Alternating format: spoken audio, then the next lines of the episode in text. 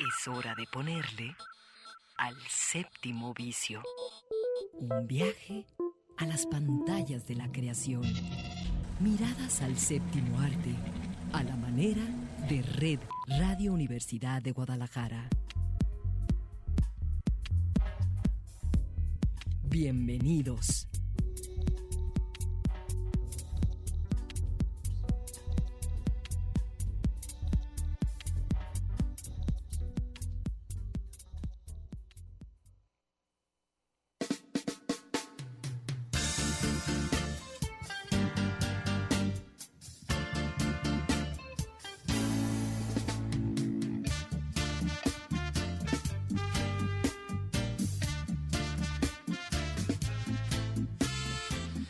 Son las 3 de la tarde y así comenzamos hoy el séptimo vicio.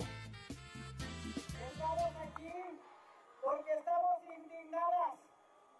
Estamos enojadas con las autoridades. Por supuesto que estamos enojadas con las autoridades. En México es difícil ser mujer por el simple hecho de ser mujer.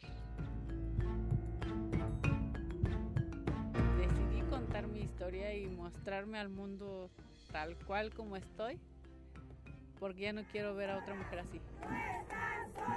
y me dijo, mi vida, tú no tienes la culpa. La culpa es de quien te exhibió así.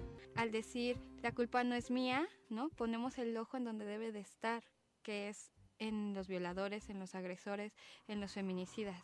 Ya nada me calla, ya todo me sobra. Si tocan a una, respondemos todas. El día de hoy asesinarán a 10.5 mujeres en este país. luchar eh, vale mucho la pena y estamos seguras que hay futuro y que hay vida, porque sabemos que ellas están ahí y que ellas están permitiendo que la vida florezca en este país. Y yo creo que ya es momento de que paremos toda esta violencia.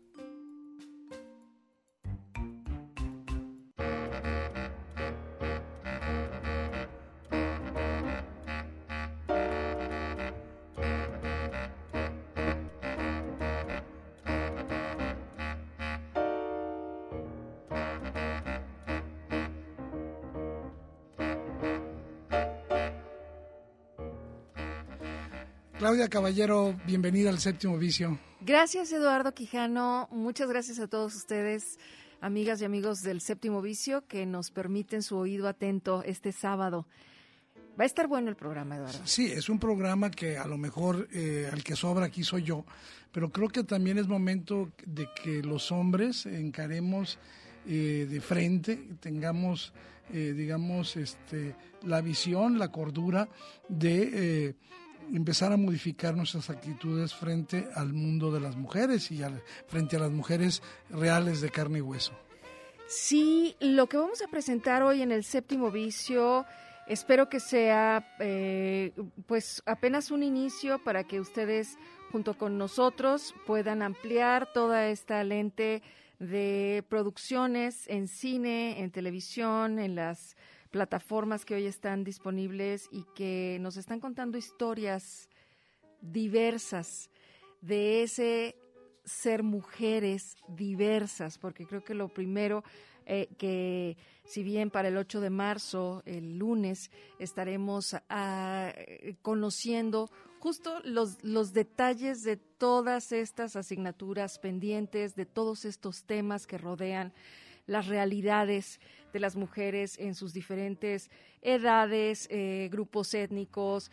Eh, estas historias que tú elegiste además, me gusta Eduardo que y decías, sobra, yo creo que ningún hombre sobra en, en este tema que hoy eh, abrimos, no solo nosotros, historias con real protagonismo femenino. Así es, y la idea es no ofrecer solo un listado de, de producciones audiovisuales, que habría innumerables eh, por fortuna, sino eh, un poquito eh, destejer, de construir esas historias eh, para que leamos un poquito más allá y entendamos de qué manera se, se está representando a las mujeres. Y queremos comenzar con una que particularmente no se pensaría que fuera una película feminista.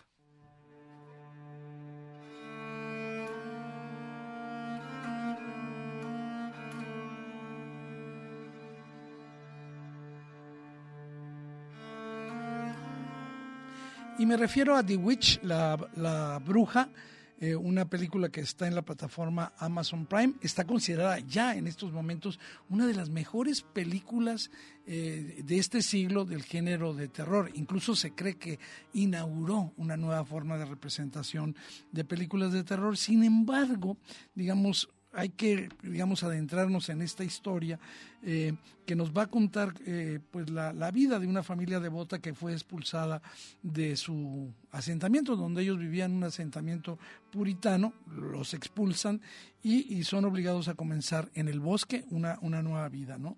Esta película lo que va a tejer es digamos, desde este folclore oscurantista de la brujería real hasta no saber eh, bien claro si hay una hechicera entre ellos o si el miedo a la brujería simplemente los ha vuelto o nos ha vuelto incluso a los espectadores completamente locos. Aquí lo que hay que subrayar, que la expresión es una bruja, puede parecer un viejo tropo, una, una vieja expresión, pero la película, eh, esta película de Robert Eggers, nos la presenta de tal manera que es fácil ver cómo está tratando de crear un paralelismo con el tratamiento que reciben las mujeres poderosas en estos días. Sí, Eduardo, me llama la atención que abrimos la lista, que no, no es definitiva, obviamente, con, con este título, The Witch, que está en Amazon Prime, como bien lo dijiste, y lo que, lo que inmediatamente pones de frente es, pues sí, sin querer, una concepción que además a lo largo de la historia se ha tenido acerca de, eh, de estas eh, atípicas mujeres, ¿sí? Diversas, decías tú hace un momento. Y, de, y de sobre todo estas eh, hábitos, comportamientos eh, que, que además se han encasillado en algo que no debería ser lo que se espera o se cree de las mujeres. Y entonces en, en la denigración hacia ellas, en la exclusión hacia ellas, se les etiqueta, se nos etiqueta de brujas, de histéricas, de locas, por ahí va, por de, ahí va. etcétera. Entonces podemos hacer una larga lista. Entonces me llama la atención esto, pero bueno, tú acabas de mencionar, estamos hablando de una película de terror. De terror. Y fíjate que eh, efectivamente eh, no es una historia solamente del terror por terror, sino es, es una, una especie de estudio de la rebeldía femenina, de la frustración, del reconocimiento, de esta condición, digamos, de marginalidad a la que se le pone. De hecho, en la Nueva Inglaterra, en la que ocurre de finales del siglo XIX, este, efectivamente cualquier mujer que se saliera, digamos, de, de estos límites eh, convencionales de las normas se convertía en sospechosa de brujería. Yo creo que hay otro elemento que hay que subrayar aquí en La Bruja para quien no la haya visto, es que eh, renuncia a los típicos personajes clichés de las historias de terror y en su lugar nos va a ofrecer una historia mucho más eh, fincada en esta autoridad patriarcal, en esta moral puritana rígida, ¿verdad? Este, por ejemplo, el personaje principal, que por cierto es, eh, es Anya, Anya, casi nada. Hemos estado hablando de ella las últimas semanas. No, eh, ella hace el papel de Thomasin. No se sospecha de ella que es una bruja porque se va a montar en una escoba, porque lleve un sombrero puntiagudo, sino porque la granja de su familia es improductiva y ese pensamiento y esa eh, digamos, esa idea de que es improductiva es por culpa de ella. Yo creo que es magnífica la película, eh, aparte de quienes son fans del género de terror, porque no es la clásica historia fácil de brujas modernas que hablan sobre el empoderamiento de las mujeres. Más bien nos cuenta una historia de ansiedad, de miedo de las mujeres, ¿no? Yo creo que el trauma inherente a ser mujer en la América del siglo XVII, dije del, del siglo XVIII, no, del siglo XVII, este, eh, digamos, lo que muestra es un pensamiento que desgraciadamente sigue teniendo vigencia hoy en día en términos de, de, de su aplicación. Sí, sigue eh, relegándonos, ¿no? A las mujeres con este término, aunque por otro lado está el cómo también se puede abrazar esa rebeldía y cómo hasta el, lo que tiene de cercano la bruja a, a lo que se cree oculto y a lo que se cree poderoso también empodera justo a las mujeres. Hay otra película, Eduardo, que yo sé que te gusta y en la que figura una actriz eh, mayor, pero además cuyo personaje es extraordinario y, y eleva a otro nivel un Mad Max Fury Road. Sí, fíjate que esta película, eh, desde el principio, por ejemplo, el nombre de este Mad Max, pues pasa a segundo nivel, el, el- no, está relegado. Mad Max en realidad casi no existe en la película, eh, porque en realidad el personaje central es una, una mujer furiosa, eh, Imperator furiosa, que va a, digamos, a trabajar de lugarteniente de un señor de la guerra, Immortant Joe, un loco furioso, que sostiene con escudos de plástico, se sostiene pues con escudos de plástico, acuérdate que va recargado, no, no, no puede, digamos, mantenerse por sí mismo, con mangueras de aire que salen de su máscara de, de cráneo, que está al mismo tiempo adornado, y lo digo para que se vayan creando imágenes con eh, adornado con dientes de caballo. Eh, ella, eh, que Furiosa, como bien decías, interpretada soberbiamente por Charlize Theron, que crea un personaje inolvidable, ha sido, eh, digamos, enviada para eh, cargar un camión cisterna con gasolina, pero en su lugar ella ha colocado ahí, digamos, una bodega de los bienes robados. ¿Y sabes qué son esos bienes? Pues sí, el harem de Immortal Jane. Estas mujeres, hermanas, esposas, que en realidad lo que están representando en términos de un tesoro es eh, casi la única conexión con la vida civilizada, con la humanidad, dentro de un apocalipsis, un apocalipsis en este caso nuclear, que ha convertido todo en un, en un desierto. Las mujeres que están dejando así atrás grafitis en los que se puede leer no somos cosas o quién mató al mundo. Eh, la respuesta fue obvia, ¿no? Los hombres y, y huyen así con la esperanza de, de reiniciar una vida normal en ese mundo eh, distante que, que ese personaje de Furiosa recuerda de su infancia.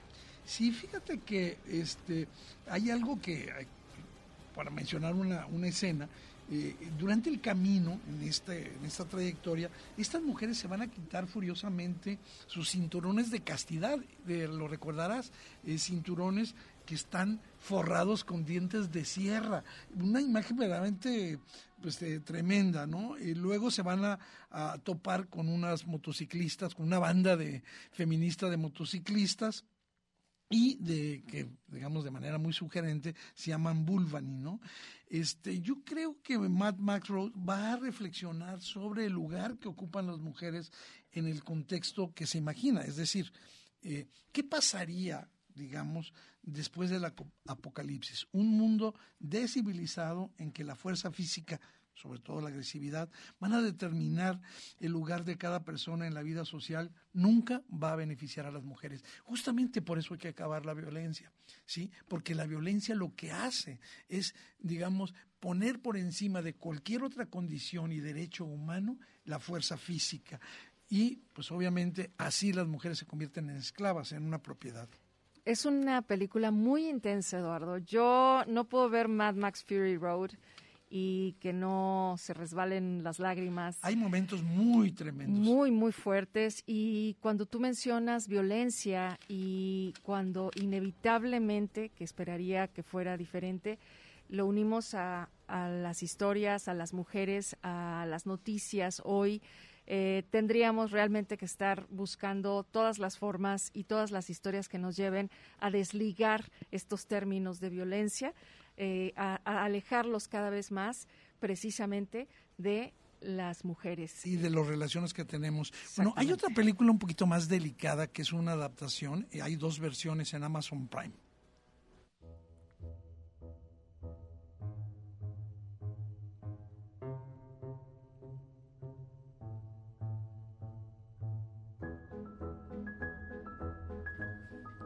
Eh, pues me estoy refiriendo a esta adaptación de pues la famosísima novela de Luisa, de Luisa May Alcott, Mujercitas. Ahí están las dos versiones en, en la plataforma de Amazon Prime. Yo prefiero la dirigida, la más reciente, eh, por Greta Gerwig, eh, que también hizo otra película con una muy buena orientación feminista. A mí me parece un poquito más chocante o pedante Lady Bird, pero no deja de tener la idea de esta, de esta chica rebelde, un poquito esquizoide, ¿no? Este, yo creo que la, la versión de Gerwig es una versión más actualizada, porque en el centro tiene la idea de celebrar la independencia de espíritu, la autonomía de estas hermanas March y sobre todo la ruptura hacia los, eh, digamos, roles tradicionales de género, ¿no? Y creo que aquí la idea fundamental es que la, la gran riqueza que tienen los seres humanos, en este caso este grupo de mujeres, es construir la posibilidad de elegir de, hacer lo que se quiere hacer. Y bueno, yo, yo puedo decir que hay muchísimos cambios, dos finales alternativos, recordarás que hay en esta versión de Gerwig, te ponen dos, dos finales, ¿no? un énfasis en la, en la defensa de los derechos y en particular de los derechos de autor, no, no quiero dar spoilers, este, y esta autonomía de pensamiento y acción de una de las personajes principales de, de Joe, este, que logra una reacción más inteligente y fluida que la que hay en la, en la novela, ¿no? Aquí algo que también me gusta, no sé si tú coincidas conmigo, Claudia, es que estas chicas no son heroínas perfectas. Fíjate que sí coincido, me gusta, no es de mis películas favoritas y contrario a tu preferencia, a mí me gusta más la versión del 94 de Mujercitas. Será porque disfruté mucho más la construcción de estos personajes que hicieron. Tú recordarás a Susan Sarandon como la madre. Ah, está Gabriel Byrne. Están, eh, pues bueno, después, eh, en, esos, en esos años, Winona Ryder, pues era, este, eh, fue la, estrella, estrella ¿no? Y este, mm, creo que, me parece que hasta en el cast está Christian Bale en esa película. Sí, fíjate que sale ahí en un, en un momento. A mí lo que me gusta es de esta, es digamos que ahí el proceso de crecimiento em, eh, emocional de las mujeres, pero tienes razón, eh, hay, digamos, dimensiones de la otra película que son muy, muy agradables, pero si quisiéramos irnos a temas un poquito más fuertes, hay que recurrir también a otra adaptación, una película que nos va a hablar de una mujer que fue verdaderamente extraordinaria y me refiero a esta jueza, ¿no? Ruth Bader, este, que eh, Ginsburg. que eh, digamos, ella entendió cuál era su tarea como abogada. Llegas, por supuesto, a la Suprema Corte eh, de la Nación en los Estados Unidos y, se convierte eh, en una Dalit de la construcción de leyes que contemplaran esta debilidad de la mujer. ¿no? Eh, hay que recordar que la película que estamos recomendando se llama La voz de la igualdad, está en Amazon Prime, pero también hay un documental ahí mismo que se llama RBG que es, digamos, también sobre lo mismo. Eh, digamos, el documental tiene sus partes muy virtuosas. Lo que a mí me gusta de la película de la directora Mimi Leder es desde el título, ¿no? Sobre la base del sexo, ¿no? O a partir del sexo. Eso ya te habla del énfasis que quiere colocar y obviamente también la idea de que conocemos eh, eh, cuando ella comienza, ¿no? Eh, desde el principio de la carrera de ella, la voz de la igualdad, que Ginsburg está interpretada, a mí me gusta mucho la actuación ahí de Felicity Jones, está muy contenida. Y bueno, pues ahí vemos cómo desde el primer día en la Facultad de Derecho de Harvard se va a enfrentar a la, a la discriminación en todos sus niveles y obviamente estos, eh, eh, digamos, esta situación que ella vive en carne propia la va a hacer encaminarse a defender y encargarse de casos emblemáticos que definen la discriminación de género.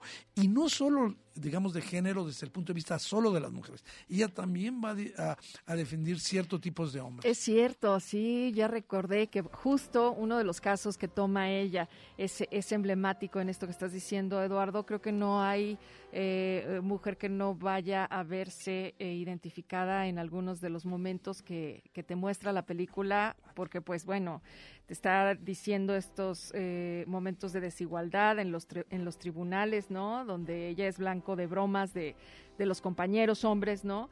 Eh, hasta decirle que incluso no es apta para un puesto en un bufete de abogados, para no herir eh, los sentimientos de las esposas de los otros abogados, ¿no? Por ejemplo, aquí hay este un debate sobre la discriminación que está ahí en el centro de la película de La voz de la igualdad y es imposible pasarlo por alto o ignorarlo. Muestra tanto lo lejos que ha llegado la sociedad desde aquellos 60 como la cantidad de normas de género que siguen vigentes. ¿no? Sí, hay problemas que se mantienen. Sí, eh, reconozco, igual que tú, que, ha habido eh, grandes avances. Y bueno, un, dato, no vamos a hablar en este momento de ellos, pero decir, quienes tengan la plataforma de Disney, yo recomendaría, básicamente sin extenderme, digamos, tres películas. Desde luego que la clásica, que es Mulan, ¿sí?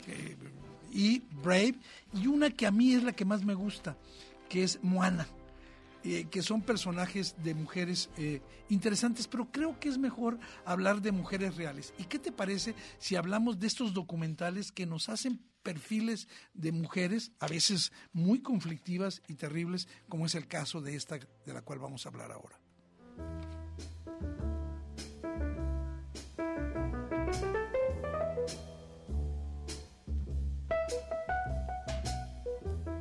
I think the only way to tell you who I am these days is to sing a song.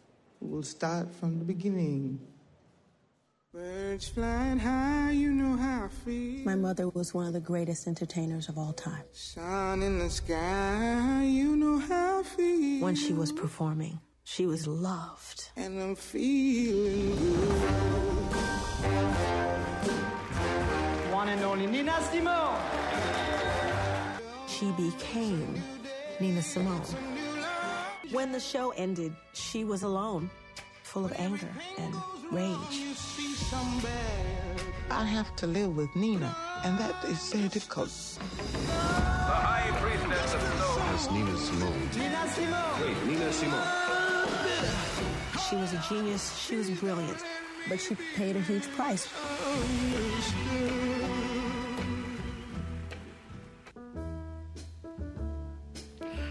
Y bueno, empezamos con este documental portentoso que se llama em, ¿Qué pasó eh, Miss Simón? o What Happened Miss Simón?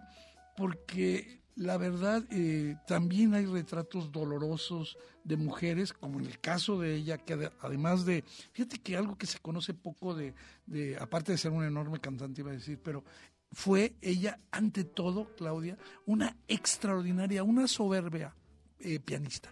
Y muchas veces se olvida de que Simón fue una enorme, pero increíble instrumentista.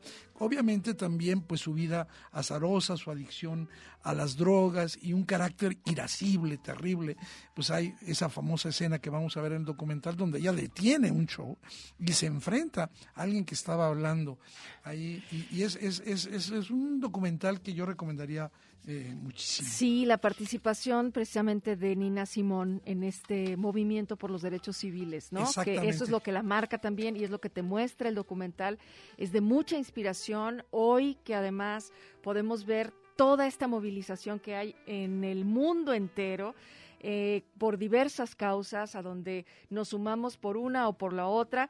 Y aquí ella hace una aportación relevante y aprovecha su, celebridad que tenía en, el momento para apoyar a la comunidad afroamericana, llamar la atención sobre la injusticia racial y precisamente por ello fue penalizada por ese activismo que tuvo y, y esa incomodidad que resultó para los otros su presencia y su voz fuerte en este sentido. Y, bueno, dejaron de contratarla después de haber grabado Mississippi Godeman y, y el haberse implicado en la marcha de, Selma y la asociación que tuvo con figuras radicales del movimiento, ¿no? de la lucha por los derechos civiles de, de las personas afroamericanas. Tampoco le ayudaron mucho a su carrera comercial, pero le importaba poco.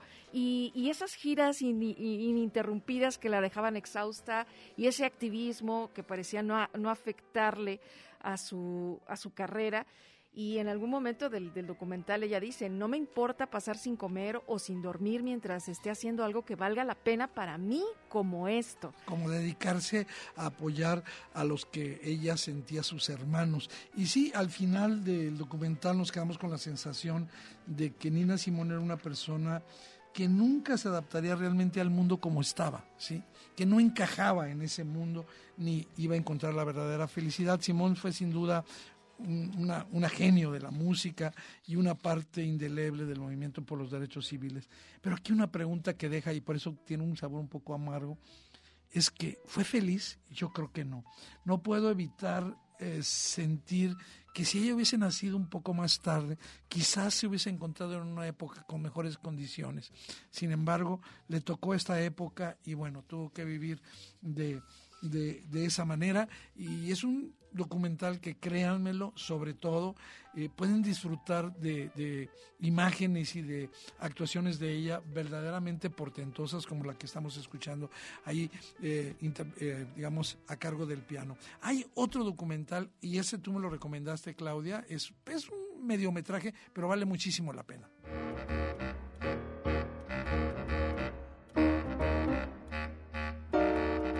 Dense un tiempo para verlo. Realmente es ¿Cómo corto. le pondrías en español? Es corto, es muy ágil.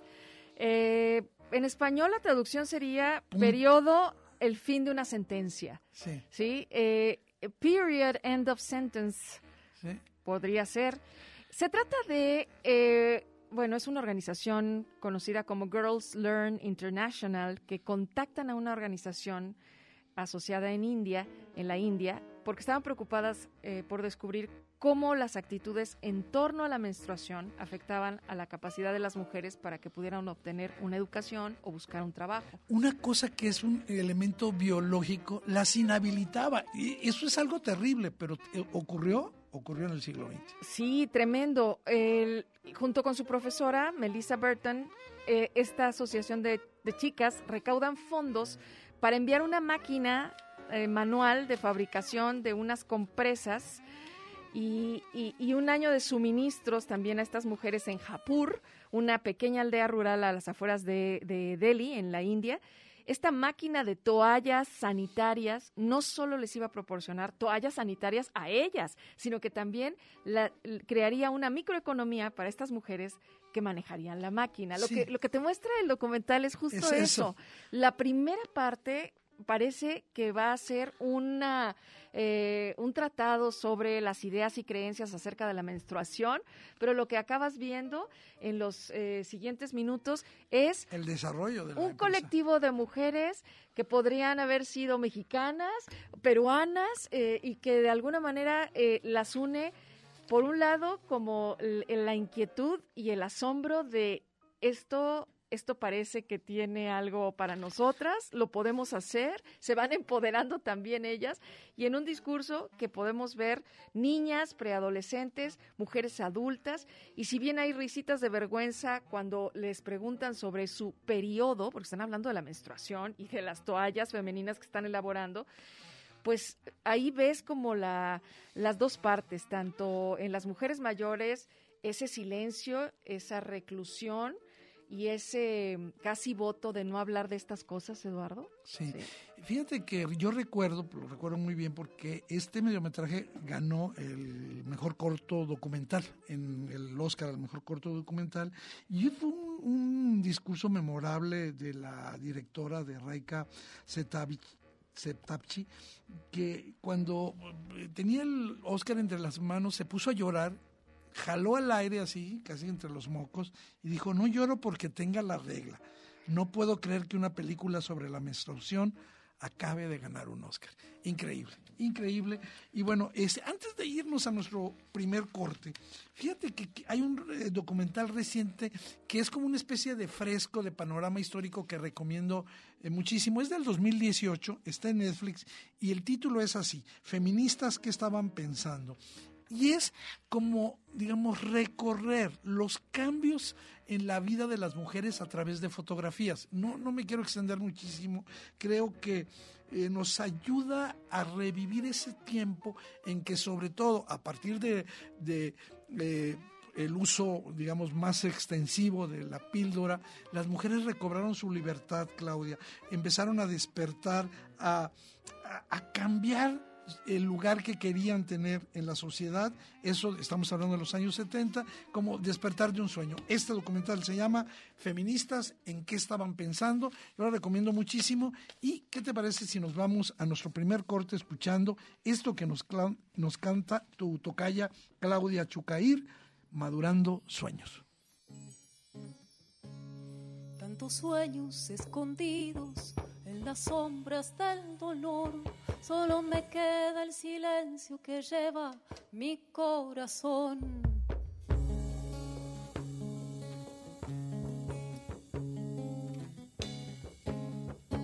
Yo maduro con mis sueños y no los voy a dejar como semilla reseca en medio del arenal.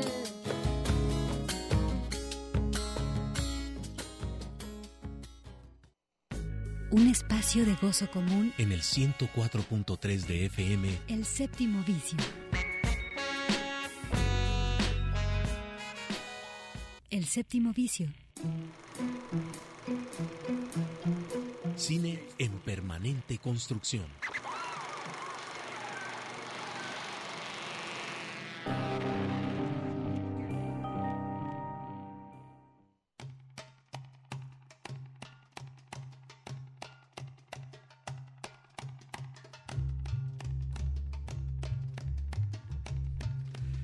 Estamos revisando Claudia Caballero y Adolfo Quijano aquí en el séptimo vicio, pues producciones que nos hagan reflexionar acerca de los vínculos eh, que tenemos eh, con las mujeres, de sus problemáticas, historias que nos visibilicen esas, esas situaciones y que vayan creando conciencia de que solamente a través de acciones puntuales, de prácticas cotidianas, vamos a poder cambiarlas. Y bueno, pues ahora nos toca eh, hablar de series, que pues hay unas muy buenas y muy recientes. Y yo definitivamente me gustaría comenzar con una que en apariencia podría, digamos, no ser tan una, una serie, digamos, de carácter feminista, pero que eventualmente sí podríamos, digamos, eh, ubicarla en eso y dejen de dar mis razones sobre Fleabag.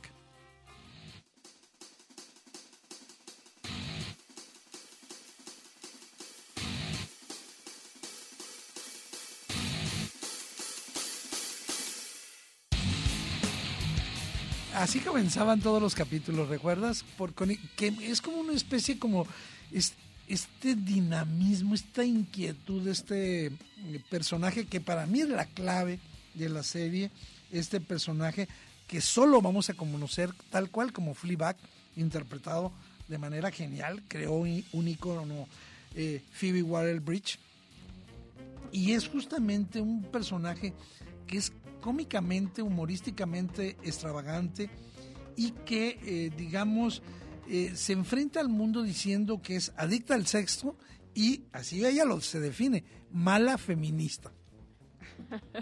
Es un... eh, eh, ya lo decía ahorita Eduardo, lo pueden tomar en serio o no, pero creo que algo que sí se resalta de Fleabag es que te muestra a un personaje sin filtros. O Sí, sea, la sí. historia de esta mujer que está luchando con sus propios problemas y sus inseguridades en la vida real, que podrías compartir con ella algunos o no, ¿sí? Las broncas con las mamás, por Este- ejemplo, sí, con una hermana perfecta. Yo no sé si sea tu caso, pero yo no con ami- amigas, a mí no, pero Los- fíjate que amigas me han comentado a mí esta situación de que muchas veces eh, la familia y ellas mismas se comparan con una hermana eh, que es muy perfecta. Y es el caso de Fleabag, por eso lo menciono. Sí, creo que si lo vemos desde el lado humano, eh, y, y- quizá por eso yo digo, no, es, no, es- no necesitas ser mujer, ni para entenderla, ni para ponerte en su lugar, ni para tener una historia similar. Creo que hombres y mujeres estamos buscando aceptarnos a, a nosotros mismas, eh, evitar el juicio conforme vamos creciendo y madurando. Nos importa cada vez menos lo que piensen los otros de, de nosotras. Eso ¿no? habla de una maduración. ¿eh? Eh, eh, fíjate que ella en el capítulo 2 de la temporada 2, solo hay, solo hay dos temporadas, ella dice una frase que a mí me, pues, a mí me llamó mucho la atención. Puede parecer cómica, pero tiene un, un trasfondo interesante. Dice, me temo que no sería tan feminista si tuviera las tetas más grandes.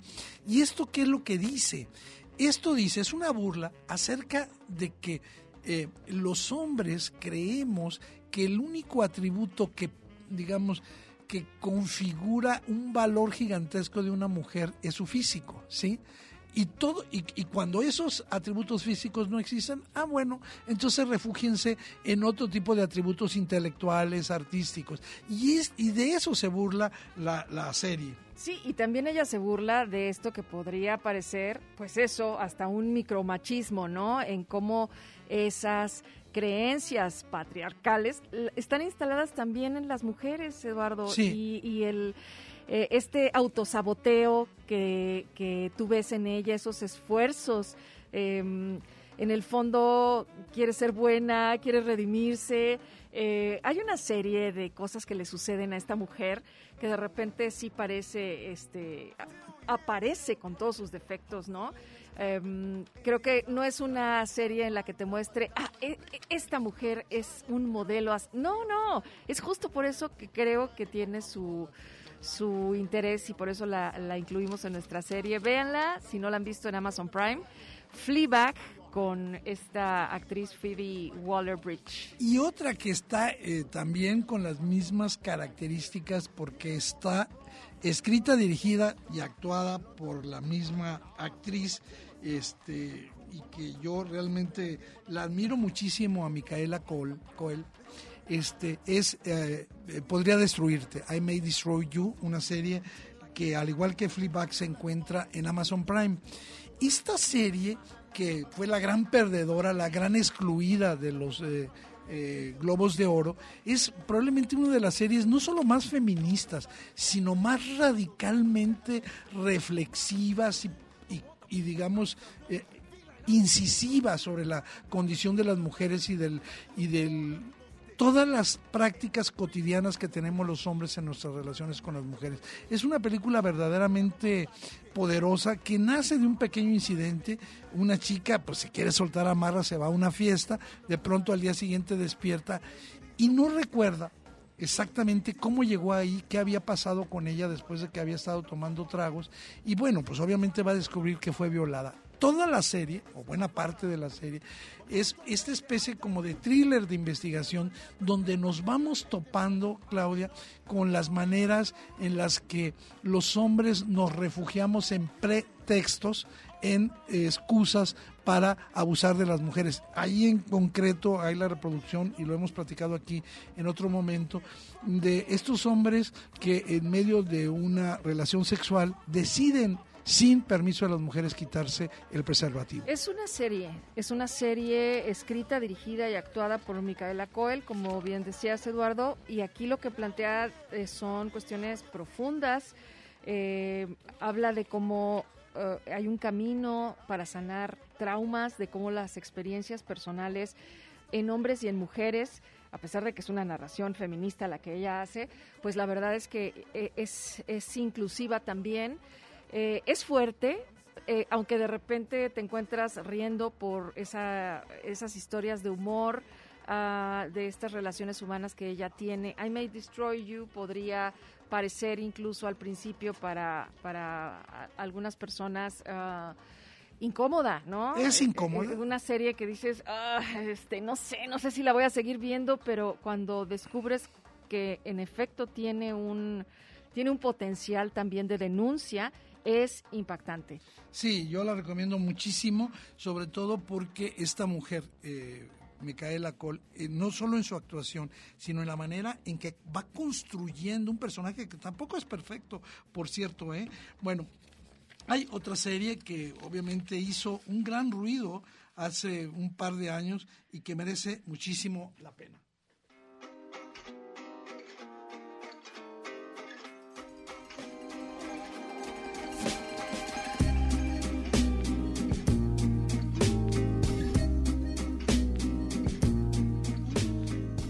La viste y se llama Un Ortodox. Tú me la recomendaste y yo me tardé y me tardé, pero llegué a verla. Y ustedes la pueden también disfrutar en Netflix. Es un drama eh, que se basa en la autobiografía de Deborah Feldman de 2012, Unorthodox, el escandaloso rechazo de mis raíces hasídicas. Sí, bueno, ella es eh, el personaje principal, es Esther Esti Shapiro es el personaje principal y forma parte de la comunidad eh, yacídica, estos ultraortodoxos, los que ustedes ven con unos sombreros negros y claireles, bueno, un poco para utilizar el cliché, bueno, esta comunidad judía, Satmar, en Williamsburg, en Nueva York, ella pertenece y eso significa que tiene que ser religiosa, contener sus deseos, sus pulsiones humanas, incluso el hecho de esa obligación de, de- que tiene de todos los días hacer que su marido se sienta como un rey.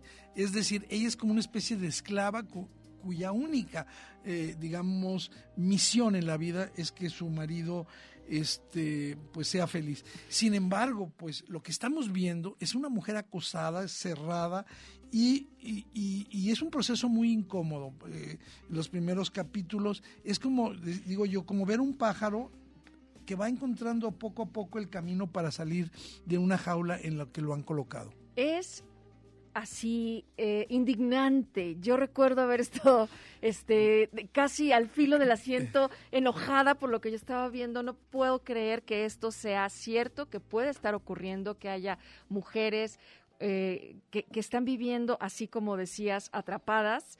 En, en las creencias de lo que deben ser y de su papel secundario casi como accesorio al servicio de los hombres. Porque bueno, el caso de ella en particular es que fue abandonada por su madre desde los tres años, la criaron sus abuelos y su tía.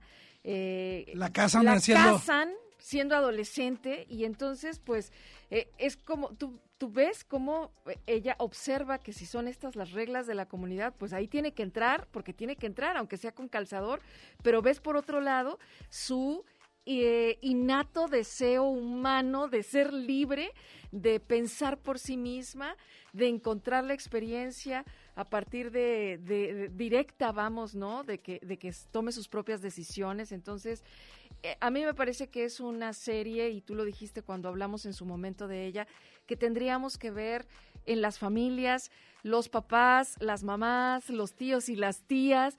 Tenemos que eh, eh, invitar a que las y los adolescentes vean estas historias. Es impresionante. Creo que contiene lágrimas. Hay, este, además, eh, las interpretaciones de, de los personajes. Hay una, una gran atención a ese detalle también ya como producto, ¿no? La serie está dirigida principalmente por mujeres. Hay una directora, la creadora, la productora, la jefa del vestuario son mujeres.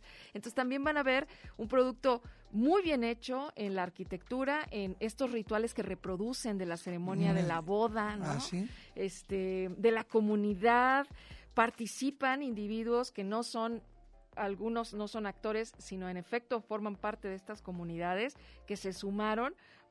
creo que es una es una muy buena eh, serie. Y Eduardo. acercarnos a un mundo que casi ninguno de nosotros, cuando menos Para yo, mí fue nuevo también. Absolutamente. Bueno, vamos eh, simplemente de pasada recomendar otra serie que tiene muchas temporadas eh, con la fantástica actuación tanto de Jane Fonda como de Lily Tomlin que se llama Gracie Frankie está en Netflix. Y yo creo que también habla de algo que fuera de micrófonos comentábamos que nos presenta dos mujeres adultas dos mujeres adultas que no quieren ser bonitas que no quieren, digamos, vivir la vida loca, sino ser ellas mismas, que tienen deseos sexuales. Y eso en ese sentido es diferente, es una serie larga, creo que va en la quinta temporada por ahí. Y este, bueno, pues ahí la recomiendo, pero creo que es momento, Claudia, de que nos vayamos a hablar de películas donde los personajes hablen nuestro idioma, mujeres que hablen en español.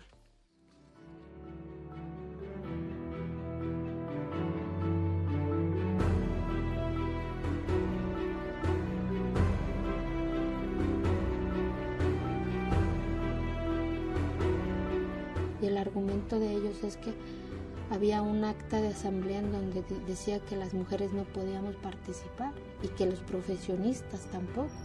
Y es cuando yo les dije, pues enséñenmelo, yo lo voy a entender. Algunos señores me empezaron a insultar. En zapoteco los insultos son muy fuertes. Y fue la primera vez que lloré de impotencia y de coraje. Pero también juré algo, que eso no se iba a quedar así.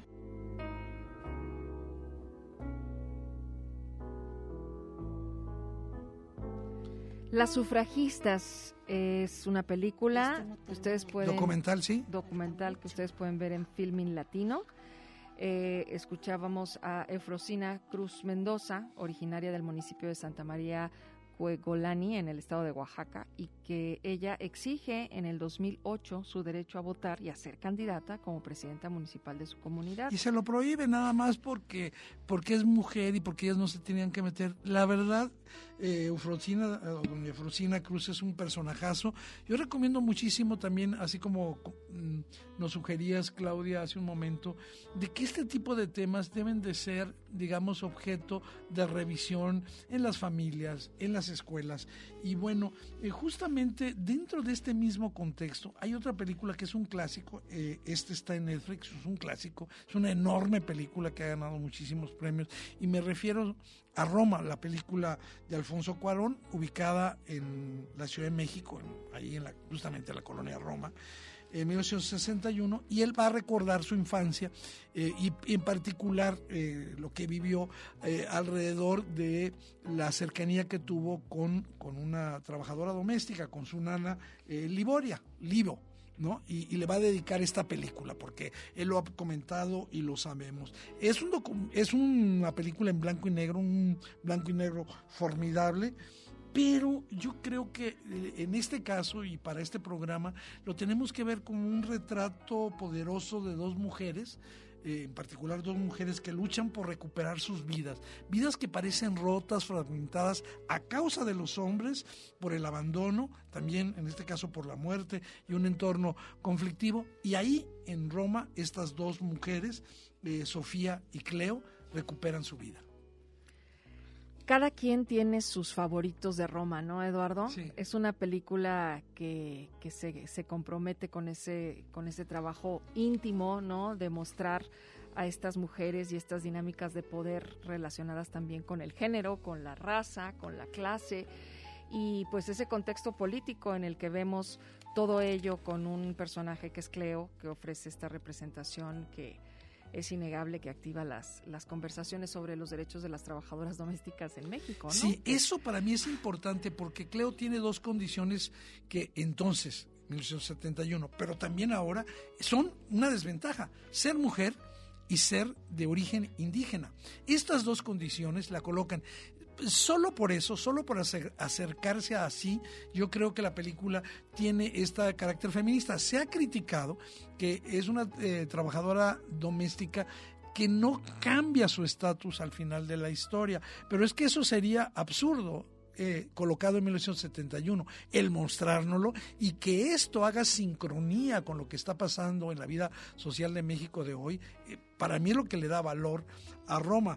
Cleo es un personaje inolvidable, no solo porque esté ya Lisa Aparicio, etcétera, y se haya convertido ya en un personaje de referencial para México, sino porque nos hizo ver, quizás como muy pocas veces antes, que hay personas que trabajan con nosotros, para nosotros, que no las habíamos volteado a ver. Sí, sí, nos cuestionó por completo, ¿no? El poder tener tan cercanos estas historias y, no comprenderlas. Eh, llevarla a la pantalla a Cuarón, pues eso, justo, nos lo, nos lo mostró. Porque éramos amigos y a ratos nos amábamos. Yo quiero estar a tu lado. Decidimos jugar juegos de inteligencia.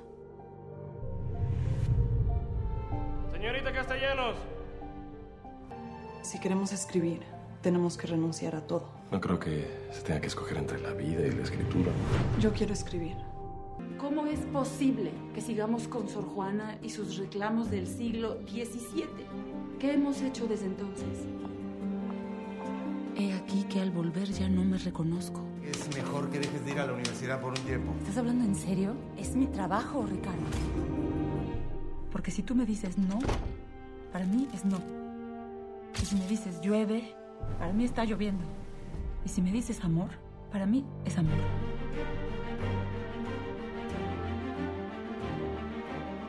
Solo sabes escribir. Y escribir y escribir.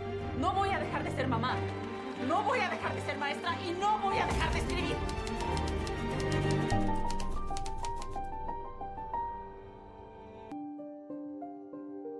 Bueno, cómo no, nombrar a Rosario Castellanos. En esta película de Natalia Beristain que se llama Los Adioses y que eh, se puede ver en Amazon Prime. Es una película que cuenta precisamente la relación de Rosario Castellanos, ella joven, eh, con Ricardo Guerra. El filósofo, y, en sí. ese Y en esos dos momentos claves, ¿no? Sus primeros encuentros en la Facultad de Filosofía y Letras, cuando eran estudiantes ambos a principios de la década de los 50 y ese reencuentro 10 años después cuando ya Rosario Castellanos en uno de los de sus momentos artísticos más importantes comienza la relación con, con él eh, pues da inicio a un matrimonio difícil, tortuoso, y ahí es en donde empiezas a ver y el retrato de, de estos personajes, por un lado con, con, el machismo y por otro lado el papel de esta mujer mexicana, apasionada, inteligente, eh, que tiene muy claro lo que ella ha decidido, ella quiere escribir. Sí, muy buenas actuaciones de las dos Rosario Castellanos, sí, de sí. Cuando es eh, jovencita y de Karen Guidi cuando, cuando digamos, de, de, adulta. Yo creo que algo importante de la, de la historia es que la historia, como la música que, que es de esta que estamos escuchando, te va cautivando, te va, te va enredando. Y, y creo también que...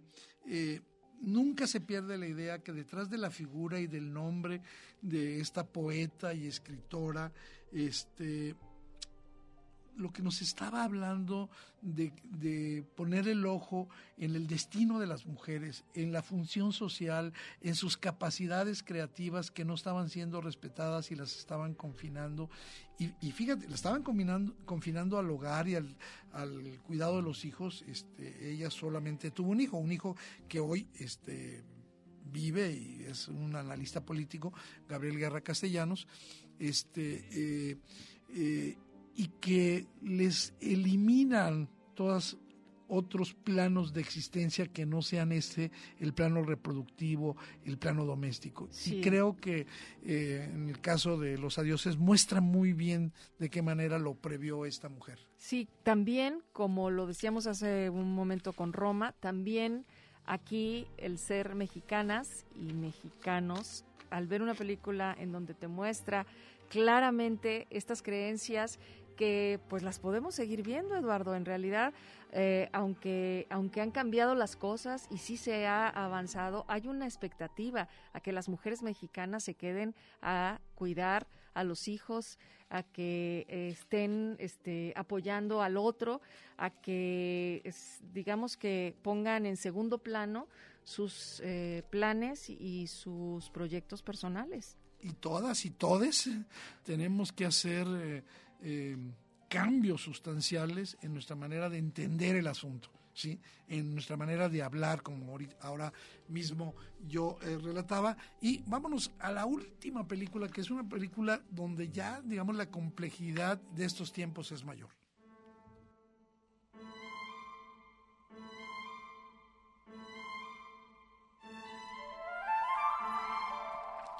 ¿Cómo no incluir en esta selección, Claudia, eh, esta película eh, chilena de Sebastián eh, Lielo, que se llama Una mujer fantástica y que se puede ver en Amazon Prime, donde un personaje, Marina, interpretado por una primera vez, que además ganó muchísimos premios, un personaje transgénero, Daniel Vega, pues ella es una joven eh, cantante y pues eh, un día en medio de una relación sexual su eh, pareja se muere y ella tiene que enfrentar, digamos, a la familia con todos sus prejuicios, pero esta familia representa a toda la sociedad en el lugar donde la quieren colocar. Es una película psicológicamente muy astuta, también es un thriller. vean Una mujer fantástica. Sí, pues el personaje de Marina justo eh, eh, representa, híjole, pues toda una lucha, eh, esta historia de autoafirmación y del desafío a las normas establecidas, ¿no? Creo que hablar de identidad eh, puede ser también eh, para todos, para todas y para todes, como bien lo decías, una película astuta psicológicamente y, y, socialmente como consciente, creo que rebelde por otro lado Y si no han visto Una Mujer Fantástica, espero que el programa de hoy, con la que finalizamos, que es esta película como una sugerencia dentro Y de nuestra yo- lista, pues entonces sea la oportunidad. Adelante, Eduardo. No, platicar, decir que cerrar con una mujer fantástica era así un poco la idea, ¿no? Sí, claro. De no poner, eh, tenemos que encarar a las mujeres reales, a las que son, no, no hay otras. Y Esas- vamos, y además, este, pues vamos a marchar, ¿no? Vamos a marchar, vamos a, marchar poner lunes. el nombre, eh, van a poner ustedes el nombre a las calles. Bueno, pues muchas gracias a Gustavo y a toda la banda del Séptimo Vicio. Este programa tiene un recuerdo especial para alguien que hoy se fue y que ayer se fue y que ve hoy este programa. Hasta pronto, hasta pronto a este gran amigo que se me fue ayer por la noche y pues nosotros nos vemos el próximo sábado aquí, Claudia. Un abrazo para todas. El séptimo vicio. La cultura del cine en imágenes sonoras. Un viaje a las pantallas de la creación. Escúchanos todos los sábados desde las 3 de la tarde. Hasta la próxima.